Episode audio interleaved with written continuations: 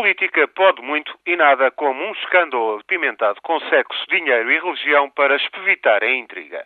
E é assim que o Primeiro-Ministro da Irlanda do Norte acaba de pedir escusa esta tarde do cargo, mas só por coisa de mês e meio.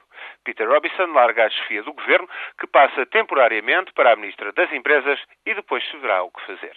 Tudo por causa da revelação, na semana passada, de que a sua mulher tinha tido um caso com um jovem. O complicado é que a Sra. Robinson, que tem 60 anos e é uma protestante devota com fobia aos homossexuais e demais pecadores, também arranjou um empréstimo de dois empresários amigos para o amante que na altura tinha 19 anos.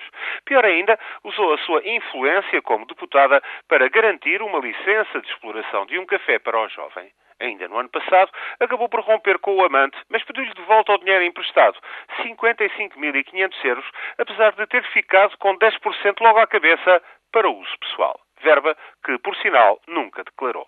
A coisa soube-se e depois de dias de recriminações e da senhora Iris Robinson dar entrada numa clínica psiquiátrica, anunciando, entretanto, ir abandonar os cargos de deputada na Assembleia da Irlanda do Norte e em Westminster, o marido ficou em apuros e a política da província quedou em desordem.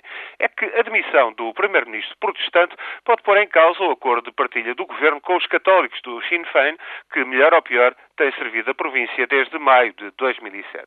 Se isso acontecer, a devolução de poder sobre a polícia e o sistema judiciário que Londres acordou com Belfast pode ser adiada. Este ano, ainda por cima, há eleições no Reino Unido que podem apiar os trabalhistas de Gordon Brown e levar de novo os conservadores ao poder. E assim sobram dúvidas sobre se os católicos do Sinn Féin não irão aproveitar esta oportunidade para tentar forçar os protestantes a maiores concessões no executivo de Belfast.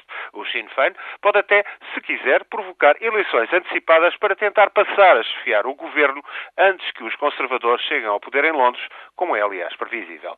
Tudo muito complicado, portanto, com a agravante de extremistas católicos e protestantes persistirem em atentados pontuais que sempre ameaçam o acordo de paz firmado lá longe, já em 1998, depois de três décadas de violência.